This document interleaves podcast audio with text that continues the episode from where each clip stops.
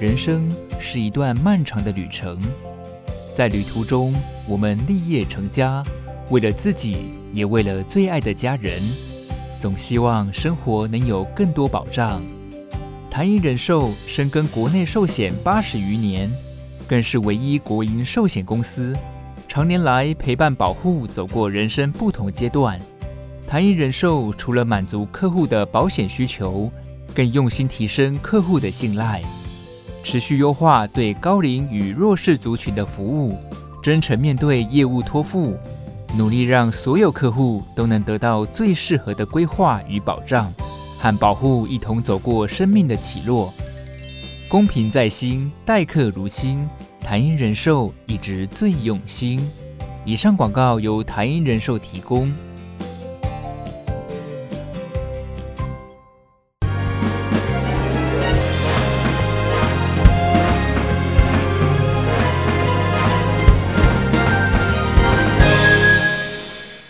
这没关系，我是二五得十的大姐。Hello，我是二姐。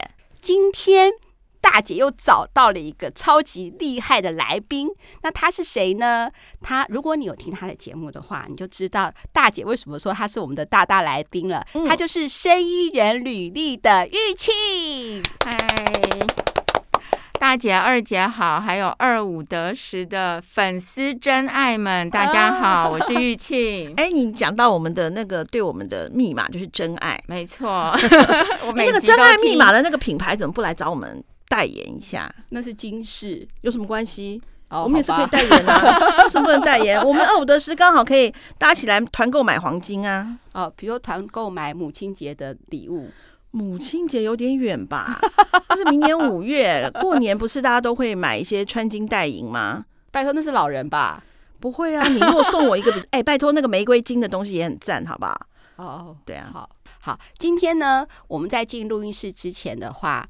嗯，其实大姐有点小小的迟到，心里觉得很紧张，因为我跟玉庆是约下午两点半嘛。但是因为今天呢，大姐有个东西掉了，所以我去失物招领去找一下那个东西，就回来的时候就比较晚到了。对不起啊，玉庆。哎哎，不，没有关系。我刚刚跟大姐还没来之前，没有，你那没有默契，你要讲说不原谅，不原谅，讲他心理负担很大，这样他就欠我们呢啊，啊！你要讲不原谅。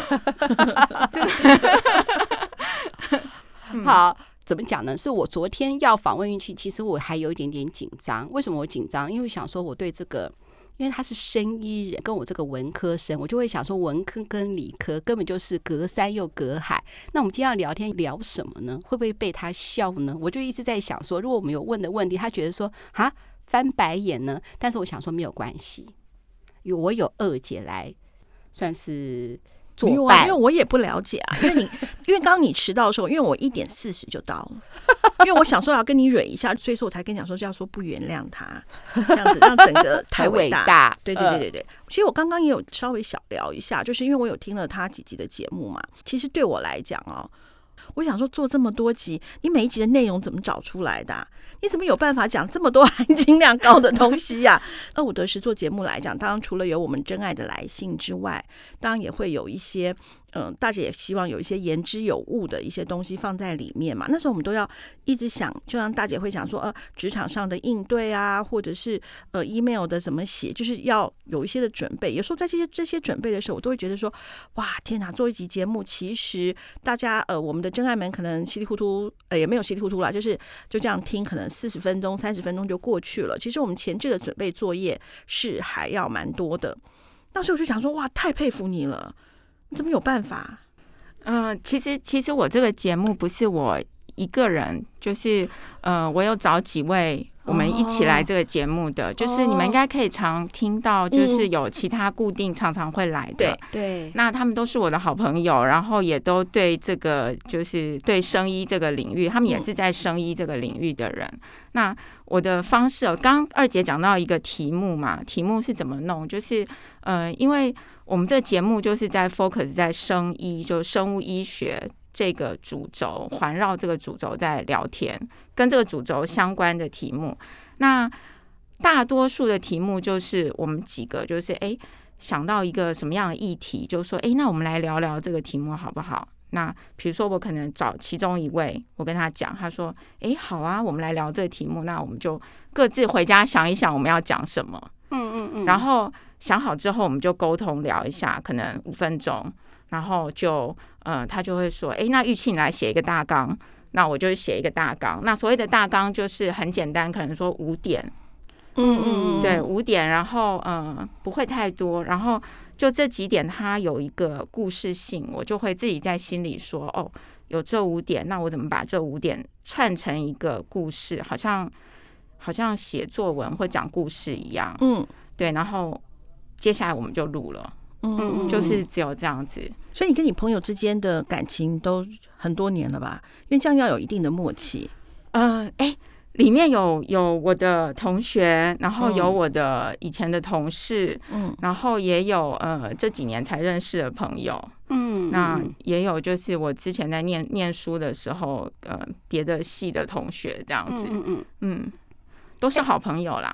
其实我跟二姐，嗯，就是我们会找一个主题，然后我们大概聊一下听众的来信，当然是非常明确的一个主题。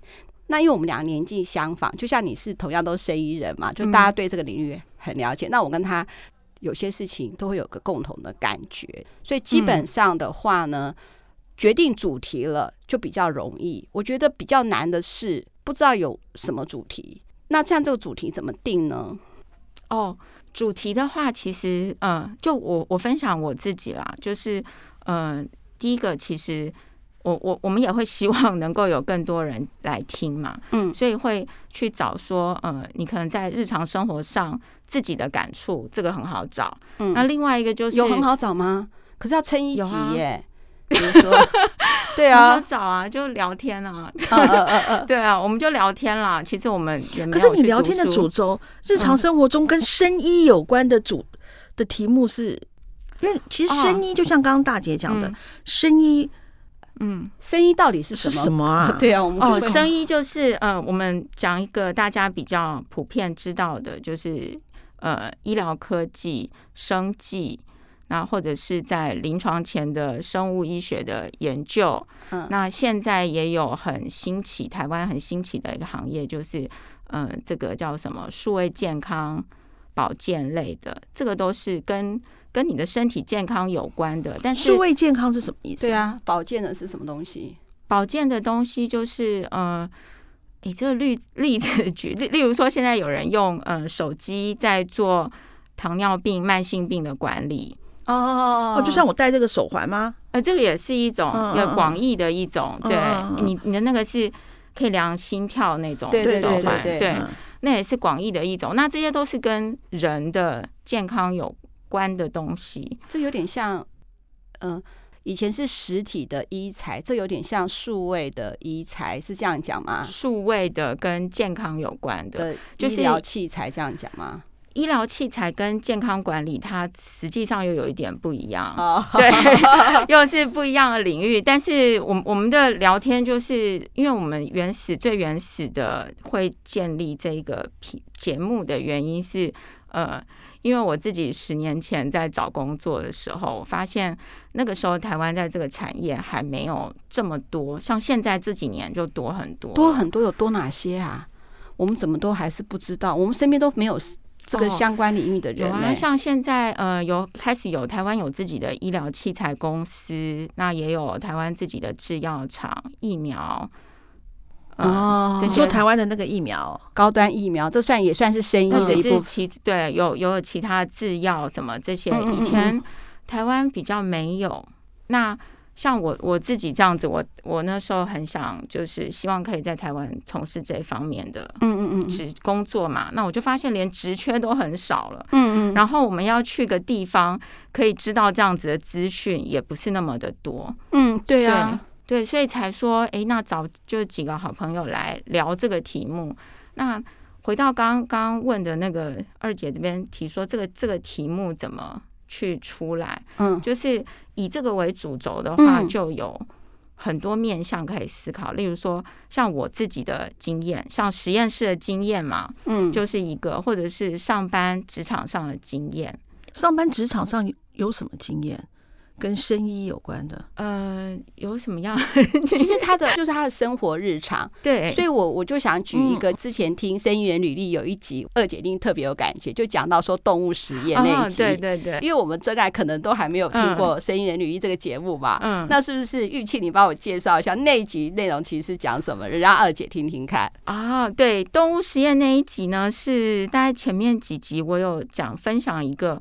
我听到一个国外的 podcast，然后他在讲动物实验怎么样能够减少动物的使用，因为我们现在用的药物啊或医疗器材，在临床前的研究都有经过动物实验。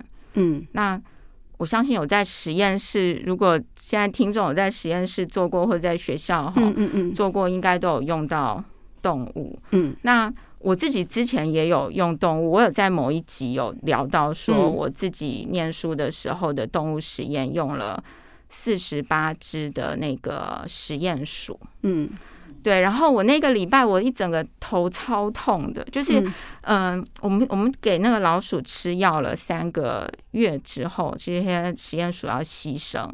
然后他牺牲的那一个礼拜，我整个礼拜都在头痛，然后还因此痛的，就是他是不停的哦，嗯，然后痛到我还去看医生，然后在国外医生都不太就很难嘛，就想要做一些检查，什么都很难。嗯，然后我为了让他给我检查，我就把他讲的超严重，这样。然后他后来有让我检查，就是嗯，就是这些动物现在就开始有人在提倡说，哎，我们。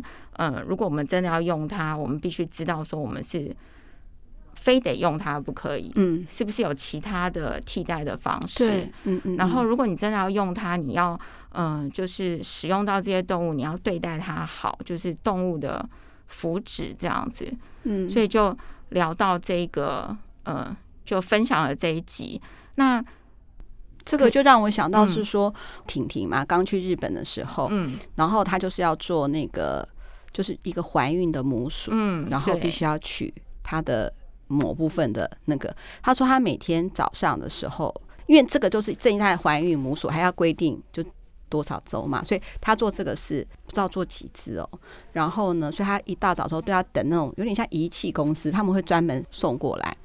那个仪器公司有时候也不是很准时，有的时候下午一点或两点，他都会提早等。等的时候，然后又压力很大嘛。然后刚开始的时候呢，就是听他讲，我呃，就是那只母鼠本来是在一个笼子里面好了哈。我假设是它的它的窝哈，笼子里面好了。它本来是还会跑来跑去，可是很奇怪的是，当它准备要做的那前面几秒而已哦，不知道是跟那个母鼠有心电感应，还是它自己的心理作用，它就会发现它就是变得比较不动了。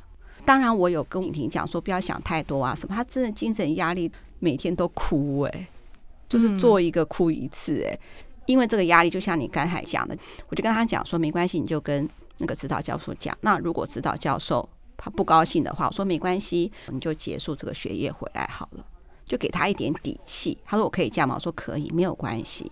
后来还好，他跟指导教授讲的时候，教授就说：“哦，好啊。”就不知道为什么就跟他讲说，就换另外一个题目。可是当他就是做这个的时候，还是有人跟他讲说：“不要想那么多啦，就是习惯就好啦。”嗯，我会我会觉得哈，就是因为我们做这些实验是希望能够了解更了解科学，然后。将来的人能够用我们的科学数据，或者是说这个科学可以更往前一步。嗯，那既然是这样的目的，就是我们尊重这些动物，就是例如说我今天要做这个实验，我就好好珍惜嗯每一个生命。嗯嗯嗯。那你真的要做，非得要做，那你就是想说你把实验规划好，然后每一个步骤都做好。那这些动物它如果牺牲了，但是你有把这些动物取得就是重要的资讯，嗯，对我我之前在呃就是生意人的文章里面有写过一篇，就是我以前有一个同学，嗯，然后因为就是他呢要喂老鼠呃吃药，然后我们要去看这个药最后去哪里了，结果他给的剂量不对，最后这些老鼠牺牲了之后都看不到。嗯，那个数据结果，对，我其实知道那个也蛮难过的。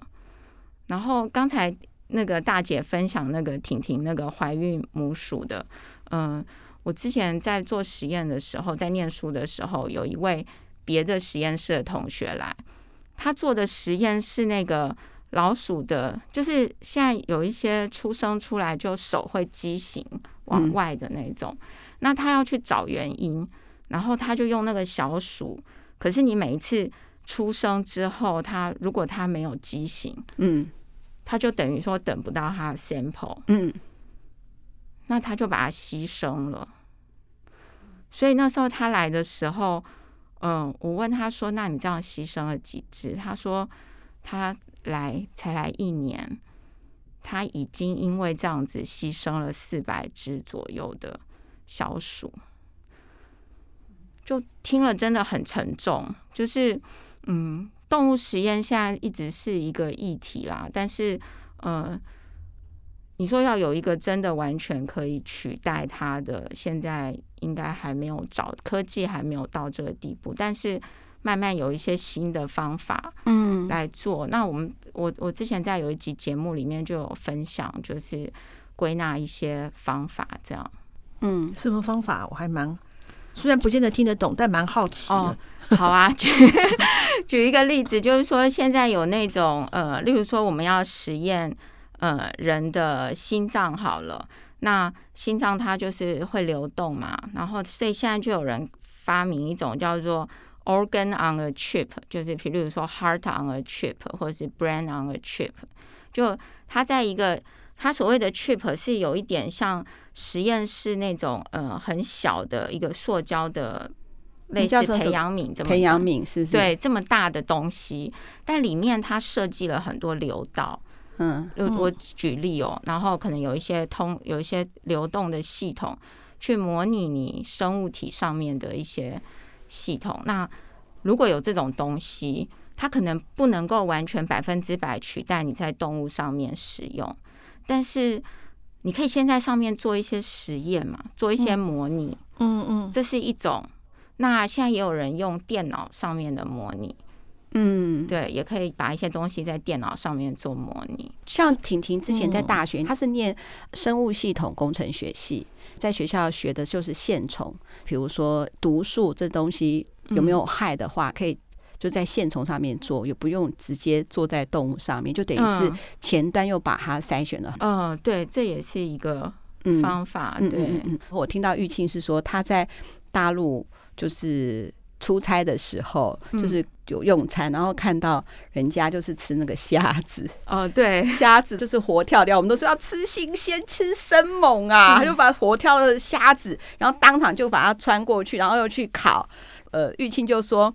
嗯，可不可以有死的？然后那个服务生觉得莫名其妙，说死的什么死的？就玉庆的在那个出差的那边当地的那个同事还跟你讲说没事，我来，是不是？对对，就是嗯，我觉得那个好像在台湾也有也有嘛，就是因为大家都想吃活海产，生新新鲜了，对，新鲜那。我是完全没办法看到我，我心里不舒服。对对对，我知道。然后你说一些海鲜店在那个水族箱里面游的，我们都会说：“哎，这条鱼，那条鱼。”然后玉器也觉得这样，你也没办法。哦，对啊，因为我觉得我好像指定了他的未来，心真沉重啊！对对啊，我我可能直直接买冷冻的。其实我觉得一般的听众听起来也会蛮有感的啦。题目的话，主要是一个是日常上面的，嗯嗯嗯，然后就是过去的经验上面想要分享的。我最近有听一集，就是讲那个工作的，嗯，然后虽然是讲说生意人的工作，然后我记得那时候访问一个 HR，他就鼓励是说，如果你是非常资深的员工，做了二十年没有动。嗯，那可能啊，不要说二十年，二十年实在是太久了。比如说你做了七八年没有动，可是对一般我们台湾的职场环境，也会觉得是说你是不是对于接受新事物的动力比较不足？我听到那一段的时候就非常有感。嗯嗯，但我不是鼓励大家就是一直要跳槽，因为跳槽可能是我们以前履历更漂亮的方式。虽然我们不是生意的相关，可是其实工作环境是一样，就是你一定要常常检视你的能力。就是不见得要跳槽，我二零零一年是怎么样？我二零一零年又是怎么样？那我二零二二年又是怎么样？举例啦，虽然我这个时间 跳得太远，这样，可是就是你不同的能力增加的话，有你的未来的竞争力，你是更有把握。可是也可以用这个东西来跟公司做一个谈判的。那些比较大的一些公司，他还鼓励你主动可以跟人资部门讲，他们也希望是说，你本来是做这个部门，他也希望你跨部门能够跳，他也觉得这样子对企业安全有帮助的。也就是说，他不需要一个人固定在这边做，做久，他们也觉得会有一些弊端，也不能说弊端，可能是对这个部门的发展也是不好。比如说，你可能 A 部门跳到 B 部门或什么，甚至有些大公他们还会限制说，即使在同公司哦，同一个部门一个职位，可能三年就会要轮调一次，让这个员工能够接触更多新的东西。我想说，哎，其实就是好像也不是生意人，也可以听听看这样的节目，我会觉得是说，哎，可以增加一些薪资，因为我们不会碰到这样的一个。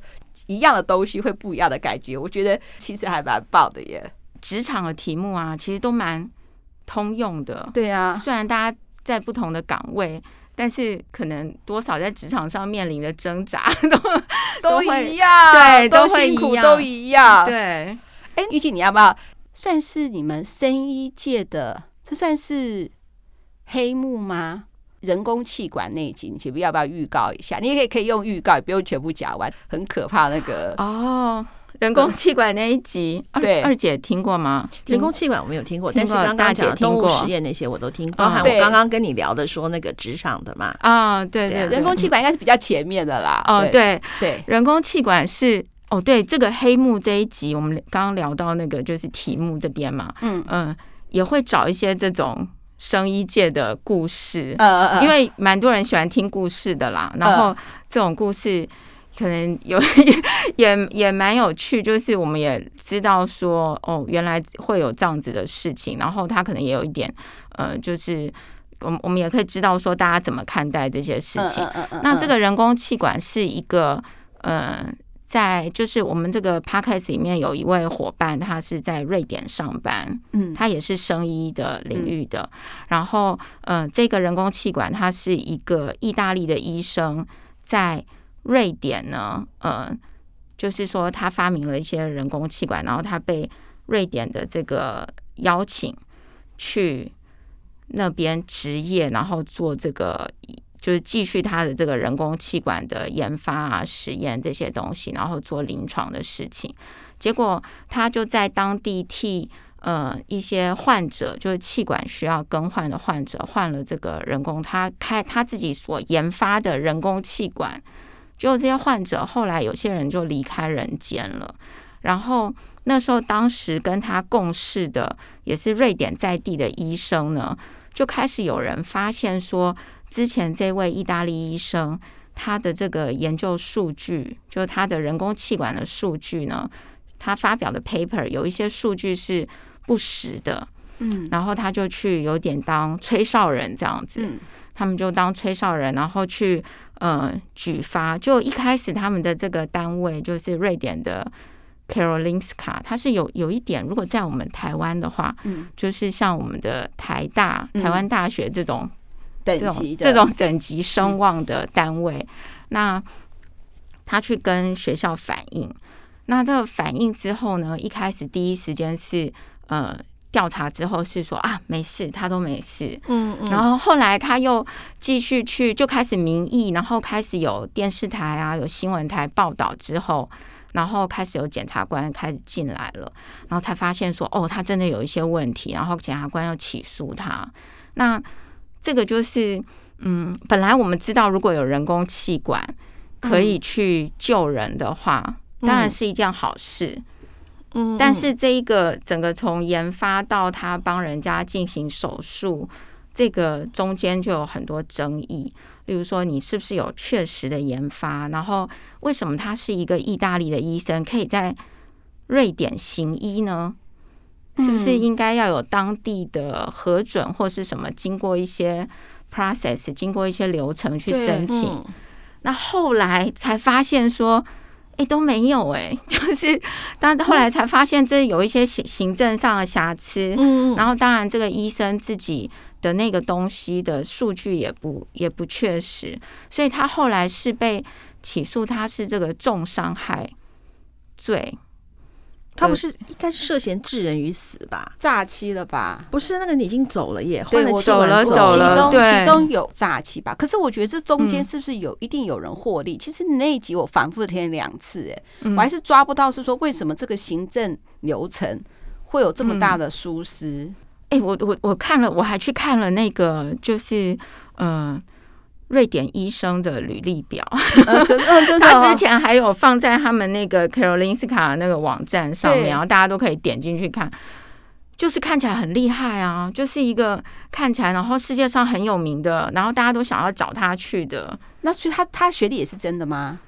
这个没有人去挖是不是真的，但是他你去看那个真的好厉害哦，就是几年就做了一个什么，然后达到一个，然后他的名望真的就是大家觉得他很厉害。那 Karolinska 一个这样子的地方会去找他去，我觉得我我其实他就是错误，不该去瑞典，他就一直待在意大利。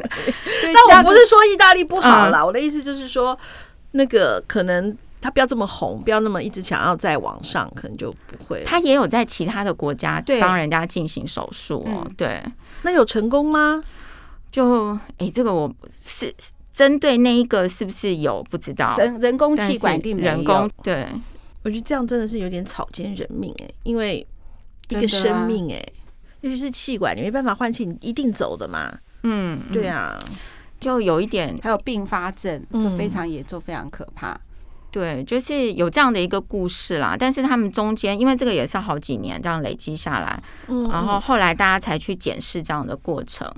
然后我们聊那一集的时候，我们也是想说，就得到一个感想，就是，呃，如果大家在这个领域，因为你做的事情都会影响到生命嘛，不管从实验，或者是如果你开发了一个仪器，或者是什么人造器骨器官，嗯嗯，也会影响到生命。嗯，所以真的是要好好认真、谨慎的做事情。嗯嗯嗯嗯。其实我们这一集哈，其实也是为我们的真爱叫佩佩，因为是艺术领域的，他也想要做 podcast 嘛。我想说，哎，我要怎么样给他一个建议？因为说真的，艺术这种东西，我们也是不懂的。没有哦，那是你，我是很有 sense 的。呃，哎，那像这样子的话，我就自然而然想到玉庆。虽然我们觉得说好像是文科理科，我们就觉得好像就是隔行如隔山。嗯其实我们好像食衣住行，你就是把你的食衣住行都把它融在你的节目里，对不对？对不对？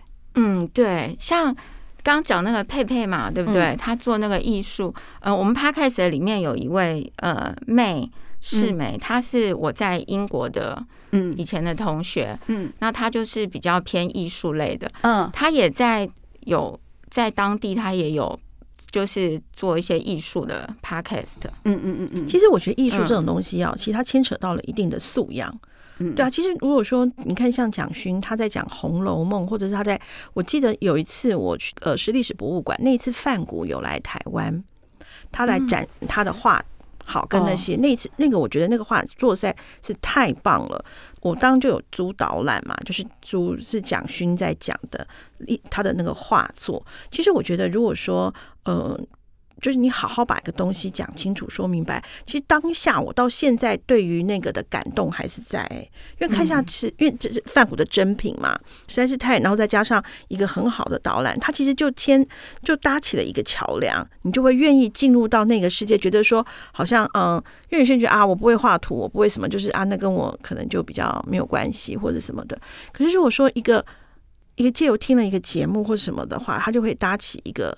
去走进去的一个，就是一把钥匙嘛，就打开。就像如果说不是你今天要过来的话，我我我这种对声医，我这真的是很低俗哎、欸。我第一个想到声音就想到是医美，我怎么会有这么低俗的连接、啊？医美医美也是其中一个，也是广义。哦，感谢你，感谢你。因为我想说那时候声音，我想说是医美，后来想说，后来我去查，我有听节目，想说天哪，我怎么有这么低俗的连接、啊？没有医医美很生活化，大家都知道的，嗯、对。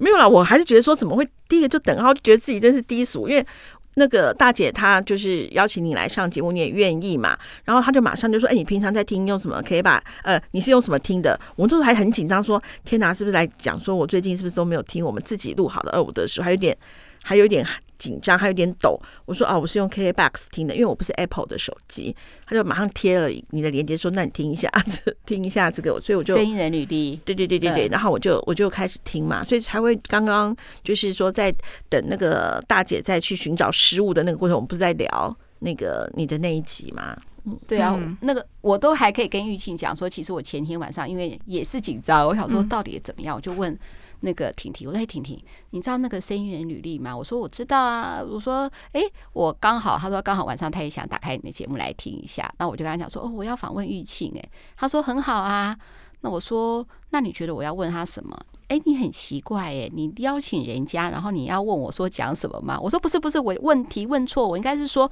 你觉得我有什么？哦，就是丰富我的访纲。他说，其实对我来说，如果严格说起来的话，因为他是声科嘛，声音跟声科其实有很多不一样的东西。嗯、对，所以说他说你就是照你们心里的话去问，就像很多人也会问他啊，做这种东西不就是医学院的吗？他也很难跟他讲说声科院跟医学院有什么不一样，或是有人还问他是说做这个可以在台湾找到工作吗？他也很难回答。他说：“那你做这个工作，你有未来吗？”他想想说：“嗯，他也很难回答，因为这就像你问一个中文系说：‘请问你这个系有未来吗？’我总不能跟你讲说：‘哦，其实我以后可能会变成 J.K. 罗琳，你了解吗？’ 没有，其实你知道吗？我最常被问的，因为我我做编辑嘛，嗯。”编辑都在干嘛？作作者不是都写好了吗？我说我真的很想翻白眼，想说你要不要看看那个作者没有经过编辑之手的时候，他基本上就是个天书。嗯，对，因为他有的时候，因为作者他会沉浸在自己的逻辑里面，外面的人其实是会看不懂，看不懂。对，对，对，对，对。所以编辑他是会把所有的理，就就有点像一团线嘛，他把它一一绺一绺的。一一摞一摞吧，这边要加一个 box，这边要加一个标题。哦，这边比方说原本一开始就破题，其实破完之后人家搞不懂，你还是把还是按照一二三四好了，就不要用破题。其实我们是在做这样的工作，有时候整个这样子看起来的时候，其实比比自己写还难。因为有的时候文字逻辑其实是没办法教的，或者是有一些的呃，有些的故事，你看像很多国外的作者，他的第一篇通常除了感谢他的自己的老婆小孩之外，通常第二会感谢他的编辑。对对对对对对对，因为我们是他的第一个作者，嗯，呃，第一个读者，嗯，那通常我们在做第一个读读者的时候，其实是最难的，嗯，就是你可能知道说，天哪，他读起来。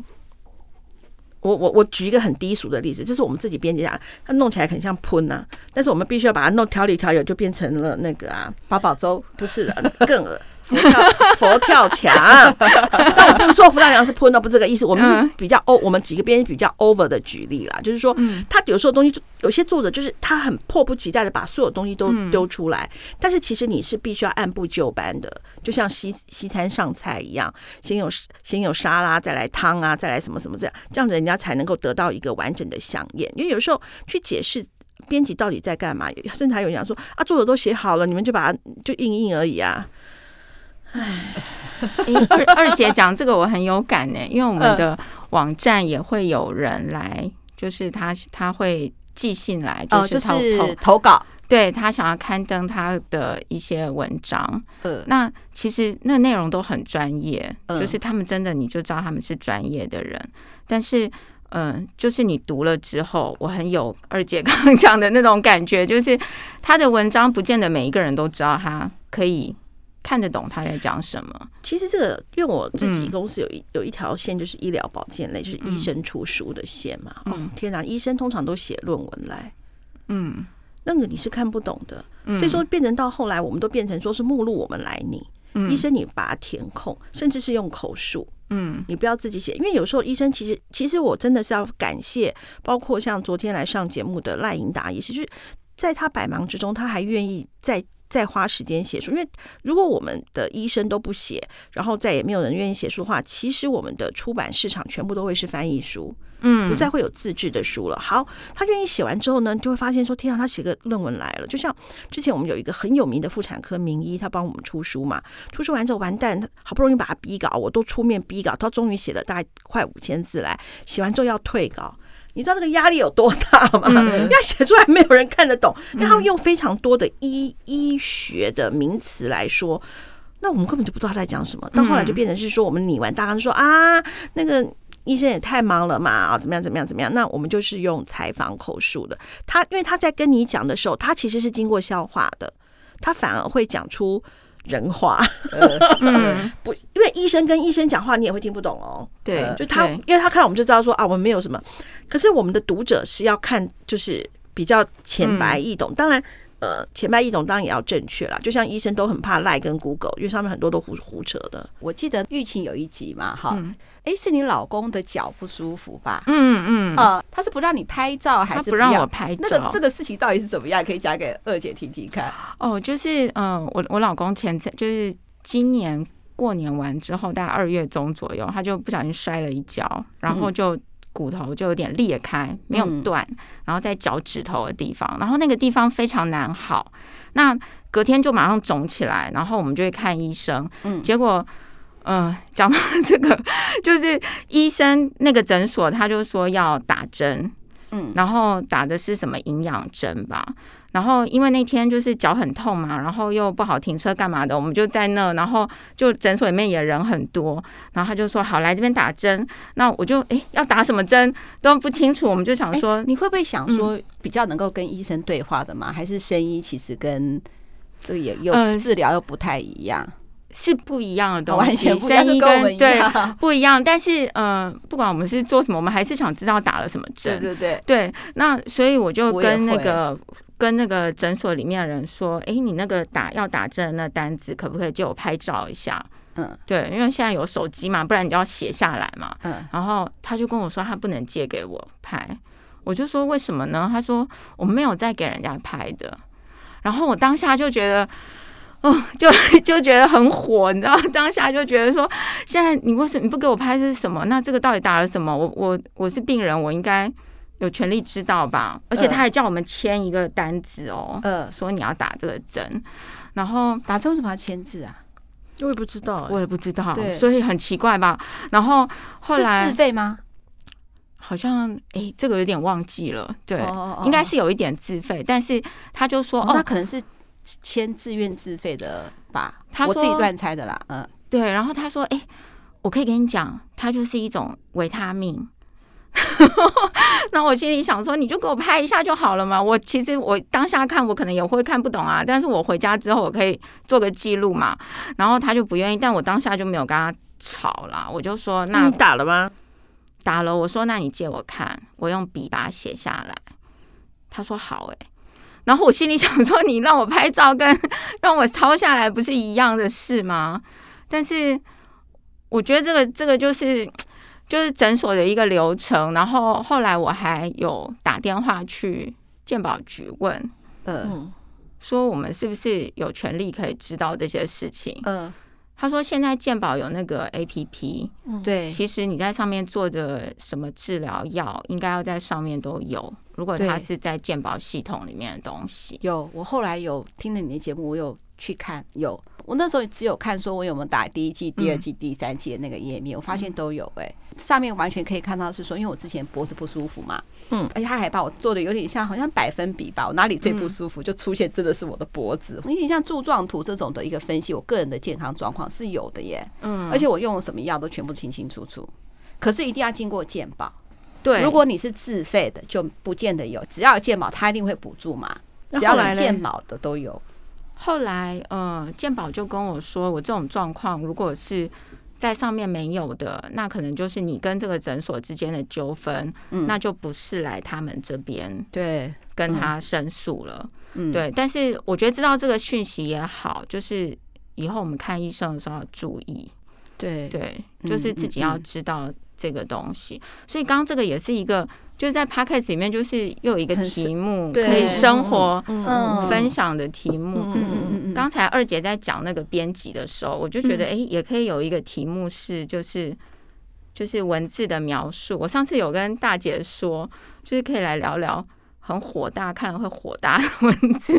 对，email。他那天就是我们那集上架没多久，玉清就赖我说你讲的他非常有感。你有收过什么很火大的 email 吗？比如说他就是写来骂你，或者这种之类的，或者他直接写 mail 就是为了要骂你，还是你写看了以后，说你跟他之间有一些沟通，然后他就会说：“哎，你这些东西通通都不对。”然后条列，这样说你这样通通都不对，对，会蛮蛮吓的啦。就是因为就就你第一眼看到会很生气，但是嗯，我的话我就是会。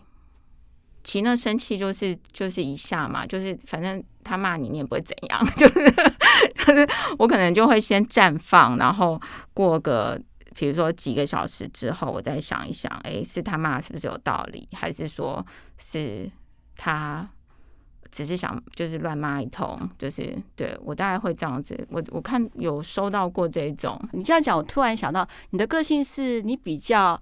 不会当下去很生气的去表达什么，你是比较是属于事后会想一下再去讲的人，对不对？我记得你好像在节目里面有提过，说你的你的个性，对我是这一种，对。对那你跟我个性很好，我不是哎、欸，在节目里面有讲，对不对？对，我是这一种。我我那一集就是我们我跟另外一位嘛，就是他做人力资源的那一位哈利特，他就是说他会他是比较当下型的。之前有一个沟通，嗯，不是 email，只是彼此之间的讲话的沟通。就他讲话一直都很客气，可是我从头到尾都一直很生气。看你们两个会不会生气？比如说，呃，我请你写稿好了，稿费是五万块钱，哦，我就汇给你稿费的时候，我就把它扣成四万九千九百九十好了，好，因为现在会费好像比较便宜，只有十块了，哈。不是说会给你一百块，扣给你十块，那我就觉得有一点点多，因为那个比例，我会觉得那个占比原则。我是尽量举一个例子，但是不是这个例子了哈。比如说我要汇给你预庆，而且我不是只会给一个人，我要汇给一百个人，那我就会把每一个得到五万块的人都扣一个十块。就你告诉我说你觉得不行，我们当初并没有协议好，在这个当下，其实我们都可以讨论，也可以照你的还你十块，或是你可以照我的。最讨厌有人口气很好，语带威胁。啊、嗯，其实哈，我已经联络了这一百个人，他们都觉得你是不是觉得很不舒服了？对啦，虽然大部分的人都觉得这个没有关系，可是我还是觉得这是不合理的。我觉得做事情应该有一个先后顺序，对不对？你应该先问我啊，先跟我沟通啊，对不对？而不是这样子聚众。那我觉得像这种事情的话，请问一下，当下我就是那一个，就是。二姐，呃，有关这个十块钱呢，因为我们事先没有沟通好，我觉得呢，你该把这个十块钱给我。我不知道你的想法是什么，可是我已经联络这一百个人，大部分的人都愿意让你扣十块，可是我个人还是觉得这不能扣的。那你会怎么样？我会把我会说好啊，那十块你来拿，你来拿，你来拿十块，因为我我因为我再把十块汇给你，我公司还是会扣会费。那十块我帮你准备好，随时欢迎你来公司拿，然后告诉我同事说以后不要跟他合作。嗯，好，那玉庆呢？嗯，我会，玉清可以好好想一想哦。因为玉清在节目里面说他是会思考一下的人哦。嗯，因为为什么我说要他来拿有两个原因，因为我会给你公司这是规定扣会费这件事情不会因为钱的多寡而有所改变。呃，所以我十块钱我要汇给你，我扣完会费之后它是负数的。呃，甚至可能就没有了嘛。呃，好，就十块扣十块，不就等于零吗？可是如果你来拿的话，那我十块就补给你嘛。因为我公司的原则就是，我只要汇款出去，我是会扣会费的。对啊，那我那那，但是我会这样子，他就说我我对我来讲，我的原则会是如此。然后我会跟我的同事讲说，以后就不要跟这个人合作了，除非他是这么的独一无二，全台湾只有他一人，那我才会忍。不然的话，我不会跟他合作。因为他还去联络别的人，嗯，他会就会像浴室的霉菌一样，没有处理好之后，他就会蔓延开来，到后来蔓延一片是很难处理的。那玉庆呢？嗯，联络别人这部分是真的吗？我是随便举例子，事实上没有发生会费，也没有发生这种事情。我是举例子，我是想说看看大家你们的个性是怎么样。因为哎，因为这个真的有遇到过，我也有遇到过，真的就是跟交易的时候，通常对方会自动扣掉你那个十块钱，对，嗯，不知道十块还是三十块吧？哦，三十块，三十块应该三，因为我说的是手机转账，可能是十块，因为到银行的话是三十，对，他汇款的那种。我觉得如果这个当然第一个沟通是一件事情，然后第二个这三十块对方或者是这十块对方会觉得他好像失去了什么，对不对？对，那。他可能内心会想要得到一个补偿。嗯，那我分享一个，就是我之前遇到的一个状况，是我在国外的时候，不知道是做一件什么事情，我忘记了，然后对方呢就多收了我好像一百块吧，一百块美金哦，差不多那个，那就很多啊。对，然后但是我我忘记，反正他就，然后我就跟他讲说，哎，我只有要这些东西，然后你多收了我一百块，然后他就跟我说，哦。那真的是非常的抱歉。那呃，现在有一个方法是我可以把一百块还给你。那另外一个方法就是，我们还有提供其他的产品跟 service。你要不要再看看有没有你要的？我就直接从这一百块里面扣掉。嗯，对，扣掉给你。那那他就不用还我一百块了嘛？然后我又可以，得到更多，我又得到更多。嗯，对，然后前这是一个有点。有点像这样，就是说，如果说多这个十块钱，他想要得到什么？然后像我之前在我在 Podcast 里面有分享过，我很喜欢上网去买蔬果。对，然后有一次我买了那个好像节瓜吧，嗯，然后它是就是寄到超商，然后你去领嘛，就是那种有机的那种节瓜。嗯、结果，例如说我买五斤好了，结果我回来之后，哎。发现他没有给我五斤哎，嗯，因为我就很明显发现少很，就是轻很多，那我就称了一下，哦，少了，然后我就跟那个老板讲，然后老板就说，那呃没有关系，我现在就退你钱，或者是说你下次跟我买的时候，我就多给你一些，我就把这个重量放进去，嗯，对。所以有回答到问题吗？还是你的意思是说，那我们下次合作的时候，我本来给你五万块，我就多给你五万，对啊，三十块，就是把这个费用就是记起来了。那可是如果是跟一百个人联络这件事情有发生吗？我只是觉得好像不太可能去跟一百个人 联络吧，就是因为跟一百个联络，那如果把它如果把它换成，比如说。你是那个卖节瓜的老板，好了，嗯、那我就是玉庆好了，嗯、那我就跟你讲说，哎、欸，老板，我发现少了，嗯，所以我已经在网络上 po 了一个 po 文，嗯，就是说你就是，呃，就是就是不是就是会偷斤减两的厂商，那我你现在面对我这个损失，你要怎么做？嗯，如果你是个老板的话呢？嗯，我就跟他说我。我就退你差额啊！我没有给你，例如说我要给你五斤的节瓜，我只我因为作业疏失只给了你四斤，那我就应该再寄一斤给你嘛，或者是说我就退你那一斤的钱嘛，就马上转账还给他。可是我这是我主动找到的，要是我没有注意，不就是坑了我了吗？你除了坑了我，搞不好你坑了很多人啊！哦，我我相信应该不会有。就是为了一斤这样去坑人家了，我还是会觉得，哎、你不是老板哦，我是老板，是老板，对。那我应该会，我我是老板的话，我会跟他说，我真的是我的，就是说，不管是什么原因，反正就是是无心之失就对了。对，对我就是少给你了你嘛，那我应该要负责给还给你这一斤的櫛瓜这样。可是我觉得你要赔偿我啊。我觉得麦当劳有一次哦，我点餐哦。嗯就是呃，我在我们家附近就就叫麦当劳嘛，他就送来，就发现说他少了，他少了一个包，没有给我们。那但是我们等我们要去吃的时候，不是他来的时候我们马上吃，又做了一些事情，大概十几分钟后我们才开始吃，才发现说，哎，怎么少了一个包？嗯、我们就打电话去，我觉得那一家店的店长就做的非常的好，就是他直接他说好，没问题，我们马马上帮你送去，他是送。你现在吃的麦当劳请客送一份完整的，对，嗯嗯，我我那时候跟他讲说，对，哎，不不用，我们吃不，我我不用吃不完呐。他说没关系，没关系。对，麦当劳也有这样，我有一次就是少了一份薯条，嗯，对，然后呢，付个小薯嘛，他直接给你一份大薯。他是我们那一次吃的。他送我们。整份都整份送你，对。对。对，我觉得这真的是一个心心里感觉舒不舒服的，会非常的舒服。其实我觉得刚刚的那个呃钱的那个事情啊，呃，因为刚刚大姐有讲到一个重点，就是它的比例问题，因为五万块扣三十，像我们有一些呃，因为比方说我们要买版权书，可能就只翻前言目录，它加起来可能也只有两千块钱。因为字数不多嘛，一个字零点五，你看才没多少钱，因为我们翻译的很少，才能够确定要不要买这个版权书。两千块，通常我们就有些钱我们就不会扣会费，或者是听打的钱。嗯，比方说，呃，我刚不说医生听打嘛，通常听打的钱我们就不会扣会费，因为他听打的钱其实扣三十块的比例是蛮蛮高的。其实我们就会看看这个比例的部分。但是刚刚他那五万块扣三十块，然后还讲说我去跟别人讲了，那这个时候他就会他就会激怒我。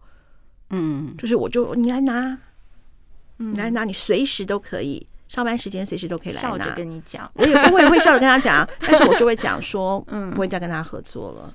嗯嗯，其实这就是我觉得好听 Podcast 最有意思的地方，哎，这也是我为什么那么喜欢听那么多 Podcast，每个人的价值观。为什么我喜欢听玉庆的节目？因为他是声音人嘛，一定会带一些可能。